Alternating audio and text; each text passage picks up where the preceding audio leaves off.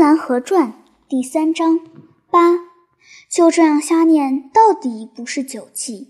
念了十几句之后，祖父开讲了：“少小离家老大回，乡音无改鬓毛衰。”祖父说：“这是说小的时候离开了家，到外面去；老了回来了，乡音无改鬓毛衰。这是说家乡的口音还没有改变，胡子可白了。”我问祖父。为什么小的时候离开家？离家到哪里去？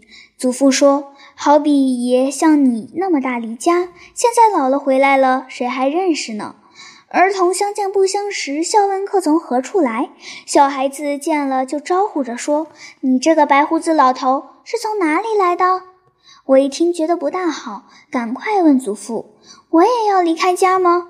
等我胡子白了，爷爷你也是不是不认识我了吗？’”心里很恐惧，祖父一听就笑了。等你老了，还有爷爷吗？祖父说完了，看我还是不是高兴，他又赶紧说：“你不离家的，你哪里能够离家？快再念一首诗吧，念《春眠不觉晓》。”我一念起《春眠不觉晓》来，又是满口大叫，得意极了，完全高兴，什么都忘了。但从此再读新诗，一定要先讲的，没有讲过的也要重讲。似乎那大嚷大叫的习惯稍稍好了一点。两个黄鹂鸣翠柳，一行白鹭上青天。这首诗本来我是很喜欢的，黄鹂是很好吃的。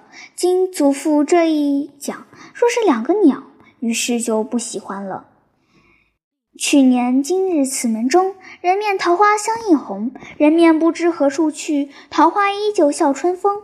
这首诗祖父讲了，我也不明白，但是我喜欢这首，因为其中有桃花。桃树一开了，花不就结桃了吗？桃子不是很好吃吗？所以每念完这首诗，我就接着问祖父：今年咱家的樱桃树花开不开花？